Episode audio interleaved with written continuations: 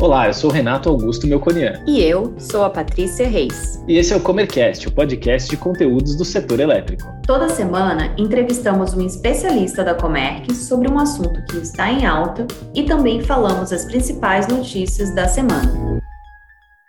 Nesse episódio, vamos falar sobre a aprovação da medida provisória 1031, que abre caminho para a desestatização da Eletrobras. A MP foi aprovada na segunda-feira, dia 21, pela Câmara dos Deputados por 258 votos a favor e 136 votos contrários. O processo de desestatização da Eletrobras, ou privatização, como também vem sendo chamado, será feito por meio da capitalização da empresa, ou seja, uma operação de aumento de capital com a oferta de ações na B3. Dessa forma, a União terá sua participação diluída para menos de 50% do capital total da companhia, deixando assim de ser o controlador majoritário. Além de definir como será o processo de desestatização da Eletrobras, a Câmara aprovou outros itens que foram inseridos pelos parlamentares na medida provisória, durante a tramitação no Congresso, o que inclui a Câmara e o Senado. O texto aprovado no início da semana seguiu a sanção presidencial. Alguns dos itens inseridos na MP foram criticados pelo setor elétrico. Para entender os motivos das críticas e também para dar mais detalhes sobre a medida provisória da Eletrobras, o Comercast convidou Ana Carla Gomes Pet, presidente da Megawatt Consultoria, empresa do Grupo Comerc.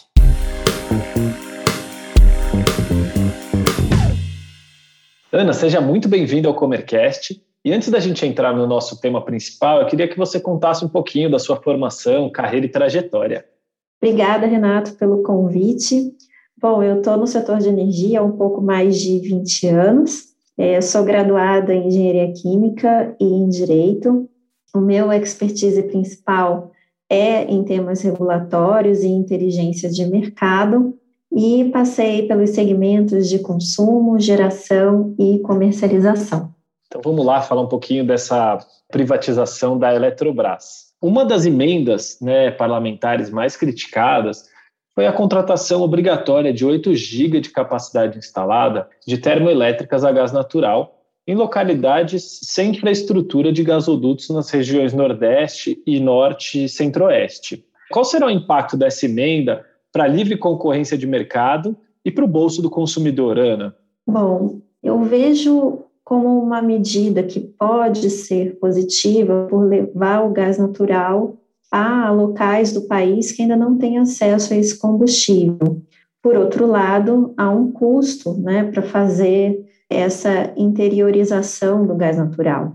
Também a gente já tem discutido, né, o setor como um todo, a necessidade da inserção de termoelétricas né, na nossa matriz para equilibrar é, déficits hídricos e também as variações das usinas inflexíveis, né, como a solar, como a eólica. A questão é como e de que forma inserir essas termoelétricas, né? Na avaliação que a Megawatt fez, só considerando o investimento nas termoelétricas e também a geração com uma inflexibilidade de 70%, é, daria um custo anual para o consumidor da ordem de 23 bilhões de reais, sem considerar também o investimento na infraestrutura né, de gasodutos, porque a emenda né, determinou que algum potencial dessas termoelétricas é, tem que ser instaladas em regiões que não possuem essa infraestrutura. Então, é um custo relevante. Essas termoelétricas, segundo o que então foi aprovado, vão ser contratadas na modalidade de reserva de capacidade e também pelas nossas contas iniciais, isso daria é, um encargo aí da ordem de R$ reais o megawatt-hora a ser pago por todos os consumidores. É claro que ainda precisa ainda de uma regulamentação para entender como é que vai ser esse custeio, mas é um valor expressivo. Outra emenda que foi aprovada define uma reserva de mercado de pelo menos 2 mil megawatts de capacidade instalada de pequenas centrais hidroelétricas, com até 50 mega de potência. Eu queria que você explicasse o que essa medida representa na prática para o setor elétrico. Bom, essa é uma medida que afeta só os consumidores cativos, porque a lei determinou que essas usinas sejam contratadas nos leilões de energia nova. Então, portanto, são os contratos firmados pelas distribuidoras né, de energia. Esse acréscimo de 2 mil mega de usinas hidrelétricas com potência inferior a 50 mega representa um acréscimo da ordem de 27% na capacidade instalada desse tipo de fonte. E acaba sendo, então, uma reserva de mercado para esse tipo de usina. Mas vale lembrar também que nos leilões, né, nesses leilões regulados, quando eles são realizados, o governo ele já pode fazer né, uma divisão dos produtos que vão ser contratados e ele já reserva nesses leilões um pedacinho da demanda declarada para cada um desses produtos. Esse é um, é um dado que não é conhecido pelos vendedores, né? É um, é dado que, em geral, é guardado às sete chaves. O que, então, traz essa determinação é que para o leilão A-5 é, de 2021, por exemplo, 50% da demanda que for declarada pelas distribuidoras tem que ser contratada com esse tipo de energia. E aí, os 50% remanescentes vão ter que ser distribuídos para os outros produtos, né, que aí são vinculados a outras fontes. Certo. A gente tem muitas polêmicas, né? Uma delas trata-se de uma prorrogação por 20 anos de contratos de empreendimentos com a Eletrobras, a preços subsidiados, por meio do Proinfa, né? Queria saber qual é a sua opinião sobre essa prorrogação. É, aqui eu acho que o que se tem que discutir é qual foi a finalidade do Proinfa, né, quando ele foi criado lá em 2002, né, quase 20 anos atrás. Então, a finalidade do Proinfa foi é, fomentar a inserção na nossa matriz é, elétrica as fontes alternativas, né, como PCH, biomassa e eólica. E foi um programa muito bem sucedido. Tanto que hoje essas fontes, né, elas participam competindo nos leilões de energia nova e são plenamente viabilizadas não só no ambiente regulado, mas também no ambiente livre. Então, fazer uma prorrogação por 20 anos desse programa pode fugir um pouco da finalidade do que foi esse programa quando ele foi criado, né? Seria mais um encargo que foi criado e quando ele ia finalizar, né, porque o, o Proinfa é, ia ser finalizado ali em meados da década de 2030, ele acaba então sendo prorrogado por mais 20 anos e estendido até ali ao ano de 2050. E é um custo que a gente também estimou da prorrogação desses contratos da ordem de 60 bilhões de reais. É claro que é uma oferta que está no sistema. Essas usinas elas fornecem lastros de energia, né, para todos os consumidores. E se esse programa acaba, esse lastro ia sair de cada um dos consumidores, ele deveria ser reposto de alguma forma. Então, talvez aqui não haja efetivamente um aumento de custo, até porque uma proposta também é a substituição né, do índice de reajuste do IGPM pelo IPCA, é, o GPM carrega aí efeitos de câmbio, né? Mas, por outro lado, tem essa questão da finalidade do próprio encargo e do próprio programa, e um outro ponto de atenção é principalmente aí com relação à fonte eólica, que são usinas é, com eficiência muito menor do que a tecnologia eólica que hoje é utilizada.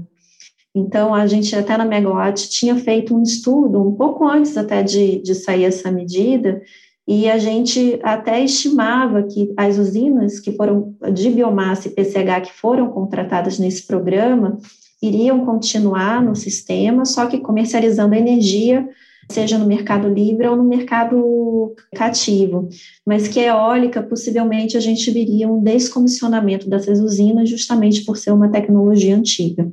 Durante aqui a nossa entrevista, a gente falou sobre aumentos de custo, né? Mas o governo está garantindo que os consumidores não serão prejudicados. Em quem que a gente acredita? O que, que a gente pode esperar a respeito disso? Bom, eu acho que ainda são cálculos muito preliminares. Hoje a gente tem condições de calcular é o que cada uma dessas medidas representam como custo, mas é, elas ou vão substituir é, outros custos que existiriam, ou a gente vai passar pela questão da finalidade é, desses custos. Né? Então, como eu, eu comentei na pergunta anterior, faz sentido prorrogar o PROINFA por sua finalidade? Possivelmente não. Mas essas usinas de biomassa PCH continuariam no sistema e elas continuariam comercializando energia a preços que o mercado estabelece. Na última versão que saiu então da lei, que foi aprovada é, na Câmara, não existe mais uma referência de preço para os contratos do Proinfa. Então, a gente não sabe a que preço esses contratos, por exemplo, vão ser prorrogados, né? É, já as usinas termoelétricas, aparentemente vai vir um aumento de custo na forma de encargo, pela forma em que foi é, determinada aí a contratação dessas usinas, né, como é, reserva de capacidade e energia de reserva. E a gente não sabe se de alguma forma essas usinas vão conferir algum lastro ou não para os consumidores, possivelmente não pela característica de reserva que elas vão ser contratadas. E as usinas PCHs para o CCAR, né, para a contratação regulada, é, nos últimos leilões foram as fontes mais caras que foram contratadas, mas eventualmente elas não estão efetivamente substituindo alguma outra fonte, né? E a gente teria que saber como que seria a contratação no leilão é, sem essa reserva específica de mercado. Então, assim, são custos elevados, estão todos eles na casa dos bilhões de reais, mas nesse momento dizer que vai ter efetivamente um aumento de custo ou uma redução vai depender muito de pensar como que seria a contratação de novas termoelétricas para o sistema, ou novas PCHs também para o sistema. Entendi. Luana, acho que tem um ponto aqui que, apesar das críticas né, que o setor tem feito, acho que dá para a gente encontrar benefícios é, na SMP da Eletrobras para o setor e para a economia do país? Um ponto interessante, então, é a determinação da descotização das usinas da Eletrobras, né, só relembrando, então lá em 2012, final de 2012, início de 2013, então foi publicada uma lei que definia que para que algumas usinas hidrelétricas tivessem suas concessões renovadas, necessariamente elas teriam que é, vender energia para as distribuidoras a preços considerados baixos, né? Então, só para ter uma ideia, hoje uma cota é de uma usina da Eletrobras, uma cota média é da ordem de 71 reais o megawatt-hora. E essa energia também ela ficou alocada, exclusivamente alocada para o ambiente regulado. Então, num cenário em que há uma perspectiva de abertura de mercado, ou seja, de expansão do mercado livre, né, podendo então consumidores menores migrarem para esse ambiente de livre comercialização, é interessante que haja também esse movimento de tirar essa obrigatoriedade de que diversas usinas hidrelétricas direcionem energia para o mercado cativo. Então, aí com a descotização, essa energia volta toda para a Eletrobras e a Eletrobras decide, aí de acordo com a sua estratégia de comercialização, em que ambiente vender essa energia, seja no ambiente regulado, seja no ambiente livre.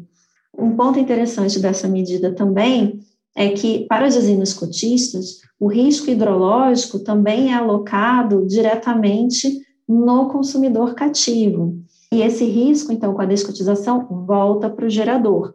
Então, o que pode ser um indicativo de uma eventual redução de tarifa de energia para o consumidor cativo, né? Esse risco hidrológico, ele na média ficou da ordem de 40 reais o megawatt-hora. Então, essa é uma medida que é bem interessante. Uma outra medida que eu achei interessante foi a definição de que eventual excedente financeiro da comercialização da energia de Itaipu após 2023 possa ser também revertida como recurso para CDE, né, para conta de desenvolvimento energético. Há dúvidas sobre esse excedente de fato, né, porque há sim uma expectativa de redução da tarifa de Itaipu. Hoje a tarifa de Itaipu é da ordem de 350 reais o megawatt-hora, e com a amortização dos investimentos da usina, que está previsto então para ocorrer lá em 2023, esse valor cairia para cerca de 50%, 60%. E aí ela poderia ser eventualmente comercializada a valores mais baixos, né, mas gerando aí uma margem que pode ser revertida para recursos da CDE, reduzindo então o encargo dos consumidores, né, que todos os consumidores pagam mas ainda há dúvidas, porque também não se sabe é, a que valor, então, essa energia vai ser comercializada de fato. E o outro ponto é que, da parcela do Paraguai, só 20% é consumida pelo próprio Paraguai. Os outros 80% é consumido, são consumidos pelo Brasil. E há dúvidas, então, como que o Paraguai pode precificar essa energia para o Brasil, da parcela dele, né, após 2023, e até mesmo se essa energia continua é, vindo aqui para o Brasil. Né? O Paraguai, até lá, pode desenvolver algumas alternativas é, de direcionamento dessa energia. E um ponto de atenção né, que tem que ter com a privatização da Eletrobras, a Eletrobras é o maior gerador do Brasil, né? E tem aí alguma preocupação com a concentração que pode haver é, em alguns mercados, né, da geração, concentrada em um agente bastante relevante. Então, esse é um ponto de, de atenção que pode ser que venha a ser debatido futuramente. Ana, havia uma expectativa em torno da aprovação de uma emenda parlamentar que previa a abertura total do mercado de energia até 2026. No entanto, esse ponto acabou não sendo aprovado. Houve uma frustração do mercado ou a abertura pode ser contemplada de outra forma? A abertura pode ser contemplada de outra forma, ela já está prevista no projeto de lei 414 de 2021, que tramita na Câmara dos Deputados é o projeto de modernização do setor elétrico, e nele, que é um projeto que nasceu no Senado, então ele já foi aprovado no Senado e aí foi para a Câmara, já é prevista, então, a abertura de mercado, inclusive para baixa tensão, é, sujeitando essa abertura do mercado de baixa tensão a estudos né, que precisam ser feitos principalmente para tratar aí da questão de uma eventual sobrecontratação das distribuidoras no caso de uma migração desses consumidores cativos para o ambiente livre. Né? As distribuidoras elas firmam contratos de longo prazo, de 15, 20, 25 anos, né? até mesmo 30 anos, então já existem contratos que são vigentes até 2050, né? Então precisa ser entendido com que velocidade vai ser feita essa migração para que haja um, possa haver uma possibilidade do gerenciamento dessa sobrecontratação, para que haja uma possibilidade das distribuidoras se desfazerem dessas sobras e também não onerar é, os consumidores que ficam ainda no, no ambiente cativo. Mas a abertura ela já está prevista e em discussão. Tá ótimo. Obrigado, Ana, pela sua participação. Eu queria é, agradecer primeiro e perguntar se tem algum material já na Megawatt que os nossos ouvintes podem acessar para ler um pouquinho mais sobre a MP da Eletrobras. Sim, temos sim, Renato. Nós fomos acompanhando essa medida provisória na medida que ela foi tramitando no Congresso, né? Então, temos o material desde a versão original da medida provisória e as evoluções que ocorreram no Senado e na Câmara dos Deputados. Então é só ir lá no site e conferir. Tá ótimo, muito obrigado e seja bem-vinda sempre aqui ao Comercast, venha mais vezes. Muito obrigada pelo convite. Então até uma próxima.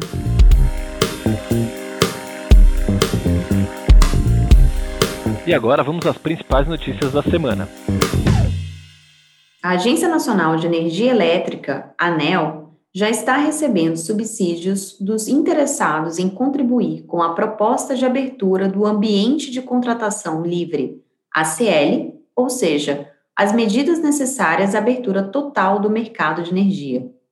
As sugestões vão embasar estudos sobre quais normas regulatórias serão necessárias para que os consumidores de carga inferior a 500 kW acessem o mercado livre. O prazo para a tomada de subsídios começa no dia 18 de junho e termina em 17 de agosto.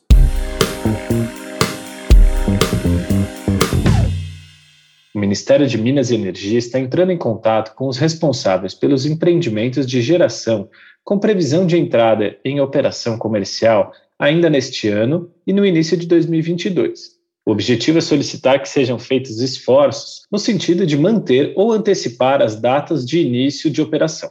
A medida faz parte da estratégia do Ministério para minimizar os impactos causados pela falta de chuva nas regiões dos reservatórios de hidroelétricas. Com o reforço desses novos geradores, a expectativa do governo é afastar a possibilidade de um racionamento de energia.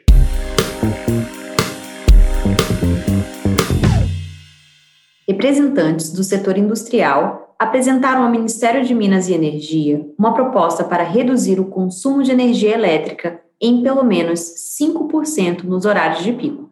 Essa seria uma forma de evitar um possível racionamento de energia ou apagões causados por geração de energia inferior à demanda. De acordo com a proposta apresentada, a indústria deverá ser remunerada pela redução do consumo, que deve vigorar entre julho de 2021 e abril de 2022. A expectativa é garantir a redução da demanda no Sistema Interligado Nacional em dias úteis, entre 12 e 18 horas.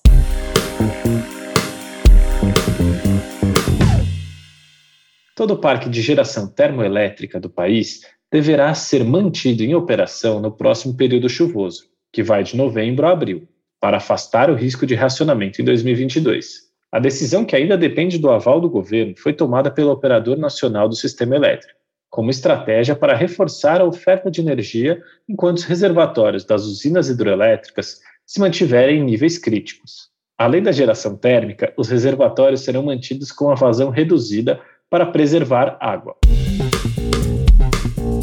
Gostou desse episódio? Ficou com alguma dúvida ou tem alguma sugestão de tema para o Comercast? Mande pra gente em faleconosco.comerc.com.br ou nas redes sociais. Até, Até a próxima. próxima.